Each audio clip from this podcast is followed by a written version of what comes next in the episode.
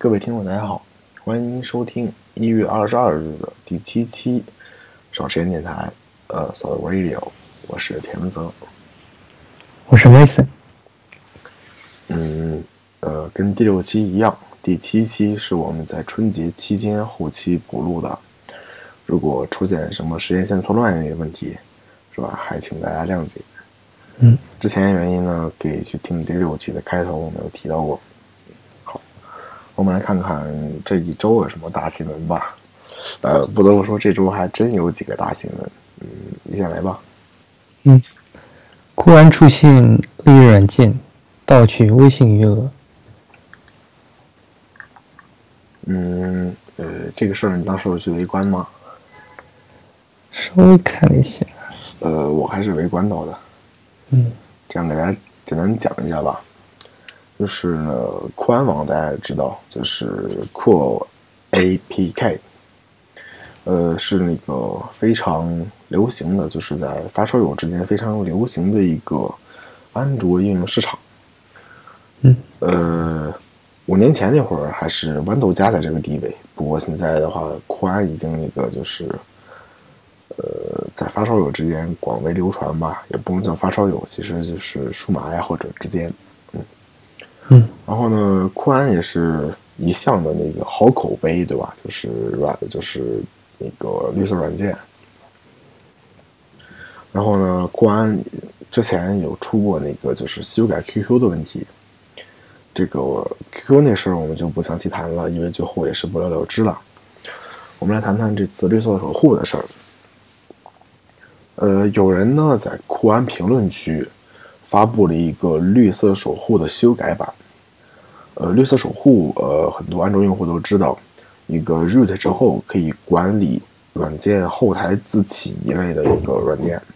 绿色守护，它分捐赠版和非捐赠版，就是有一些简单的功能上的限制。然后呢，有一个人呢在酷安发布了就是修改过后的绿色守护。因为绿色守护这个软件本身是要获取 root 权限的，然后呢，这个修改版的绿色守护呢，呃，就是因为本身也要 root，然后大家就很那个很平常的给了这个软件 root 的权限。然后呢，这个软件因为是带读的嘛，它带了一个叫做 TimeSeek 的一个软件，然后呢，后台呢会获取你的微信信息。如果你微信很巧，你的微信装了就是微信有绑银行卡的话，它会弹一个窗口，告诉你微信登录失败，请重新登录。嗯，然后这个时候呢，就是实际上微信是被强制登出的，软件弹了一个假的窗口出来。登录之后呢，就是呃会记录你的微信账号信息，然后呢会被拿去盗刷。呃，根据最新的消息。就是有人黑了这个病毒的后端服务器，呃，发现受害者有数千余人，然后呢，涉案金额呢也没有一个详细的说法。嗯，其实也是意料之中的事情吧。嗯，来谈谈这件事的看法吧。他主要这个，当时他上传的是叫“绿色守护”绿色版，对吧？嗯，可以，就很绿色。嗯，嗯。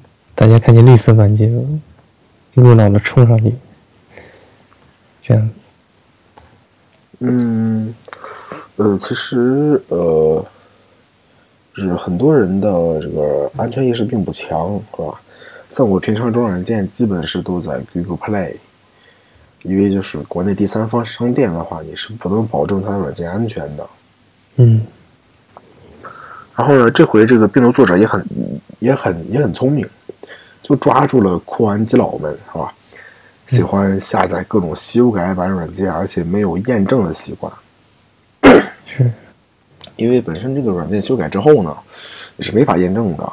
就包括像 QQ 类的，就你修改之后，本身软件签名就被破坏了，也就是说，实际上是没有办法验证这个软件的。然后呢，很多人呢，恰巧也没有这个就是习惯，就是包括比如你用 Xprivacy 的话，你可以就是。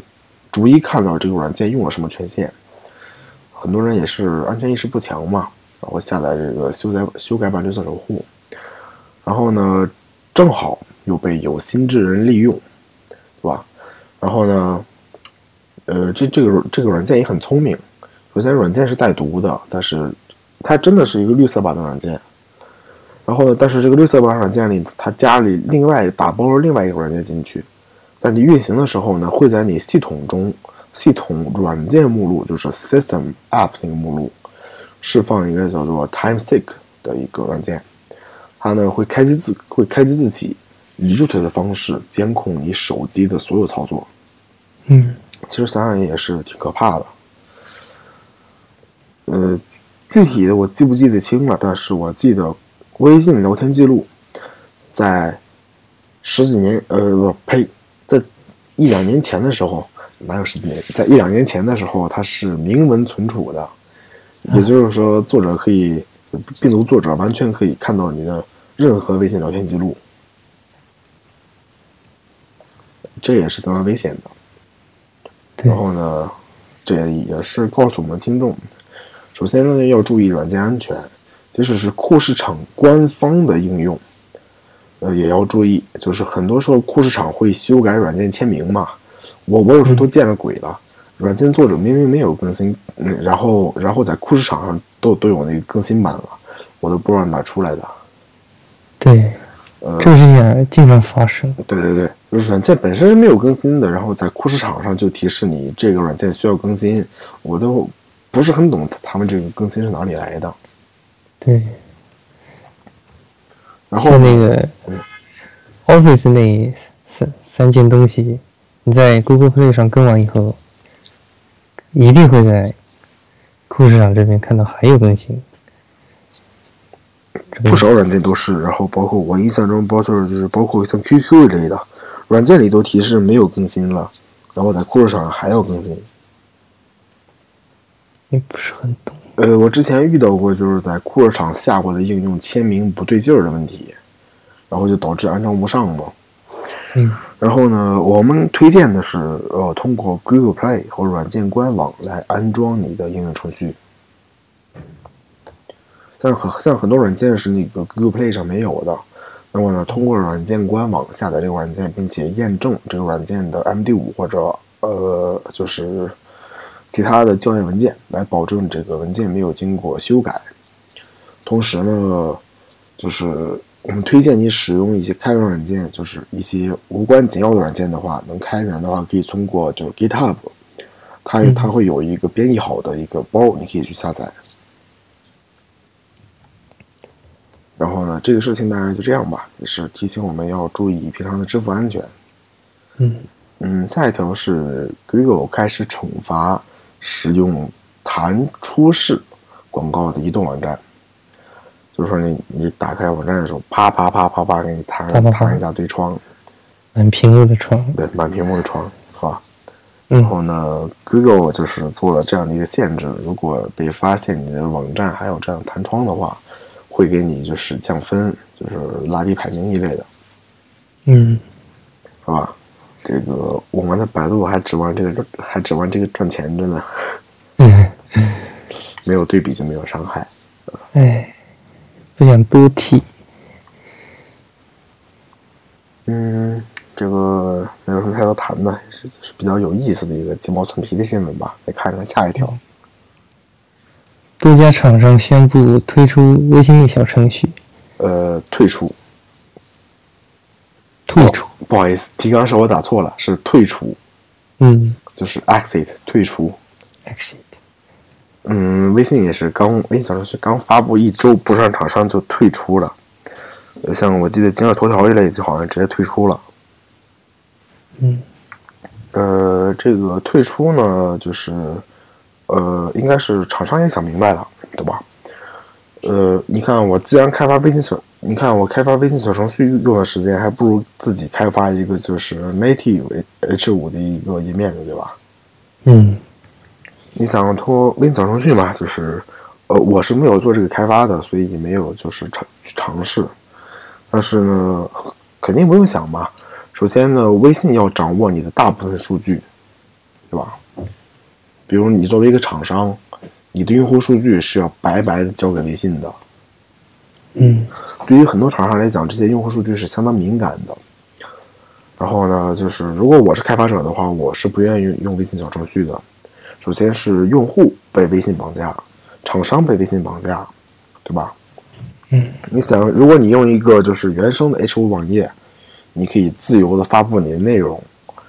如果你用微信小程序的话，你还是也还要受到微信的限制，是吧？可能哪天没给微信交钱，一拍脑子，哎，我们给你下架了，对吧？嗯。然后呢，很多很多用户数据也要被用户白拿走，而且比如如果说你是一个就是你是一个做信息的，那么你的用户数据是相当重要的。就是你是做信息传播的，包括像今日头条一类的，它的用户阅读数据是相当珍贵的。但是微信肯定是不愿意把这些数据交给厂商的。就是包括如果你做电商的话，对吧？你的用户浏览数据都要被微信拿走，这个对微信来讲是微信，呃，白拿了这么多便宜，你得不到任何好处，就是一个吃力不讨好的功能。然后多家厂商也就宣布退出微信小程序了。绝不低头。嗯，不向恶势力低，不向那个邪恶势力低头。嗯。啊，当然这是我的一个理解。嗯，呃，也可能有呃，就是有人有不同的看法，对吧？嗯，我个人理解呢，微信小程序是这样的，而且呢，我个人是坚持不用微信小程序的，因为我连微信都没有，我拿什么用微信小程序啊？是。嗯呃，不过那个根据速度横向对比的话，就是包括就是在 Android 下面有一个就是显示应用边界的一个功能，在开发者选项里。呃，如果打开那个功能的话，你会发现，微信小程序其实也只是在那个微信上，其实还是一个就是微信里套了一个 H 五网页。嗯，就是你看你看边界的话，就是除了那个除了那几个菜单，剩剩下的都是一个 Web View。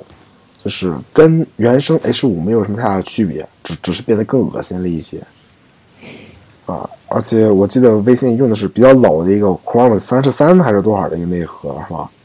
就是移动开发界的 IE 六，嗯，啊，那个在呃那个怎么说来着？我那天在看了一个段子，一下想不起来了，就是说，请使用现代化的浏览器。对对对。嗯，那个叫什么来着？应该是各种银行，它会跳出来说。对对对对对，用某个版本的那个。在零六年的时候，人们用 IE 六怎么怎么样？在一六年的时候，用微信小程序怎么怎么样？然后现在一下子想不起来了。嗯，那么看看下一条吧。诺基亚出了。哦，它是复出吧？发了个手机，叫诺基亚六啊，这是六的不行，其实也是六的不行。呃，因为呃，我们这期节目的实际录制时间是一月二十八日，也就是说，距离这个新新闻出来的时间其实已经过去一整周了。然后呢，呃，当时诺诺基亚要搞个预定嘛，对吧？预定京东上几十万人次的预定量，然后呢，我现在打开京东，实际商品评价是七千八百多条，也算它是一万条。嗯，就算它是一万条吧，是吧？我们就算有一万个人买。对，呃，就是我个人是不看好这个手机的。我们来简单说一下配置吧。嗯。呃，我看一下啊，呃，SOC，呃，就是 SOC 用的是 Qualcomm Snapdragon，呃，Four Thirty，就是高通骁龙四三零。呃，在现在四三零的话，应该有个六二五的水平吧，差不多，好像是我我印象中。嗯，六二五。嗯，四三零跟六二五是跟六二五六二零肯定是差不多的啊。嗯。根据测评数据来看的话，是差不多的。然后呢，我印象中好像是那个 GPU 稍微弱一点，还是 GPU 稍微强一点的，我记不起来了。管了。呃，但是说这个性价比其实还是相当的低呀。给大家简单说一下参数吧。CPU 呢是高通骁龙四三零，呃，是一个四 GB LPDDR3 的 RAM。然后呢，是六十四 G 的 ROM，呃，什么型号我们也没有拿到。然后呢，我觉得整机亮点就是这个 InCell 工艺的一个五点五寸，呃，一零八零 P 的一个 LCD 屏幕了。然后呢，康宁第三代大猩猩玻璃，二点五 D。然后呢，四百零三 PPI 和四百五十尼特亮度。呃，前后相机呢光圈比较大。然后呢，没有什么太多亮点。还有一点就是，竟然还在用那个 Micro USB，没有上 Type C。嗯。嗯。呃，从图来看的话，样子还可以，UI 好丑啊。是。他们把图标全部规定成圆形。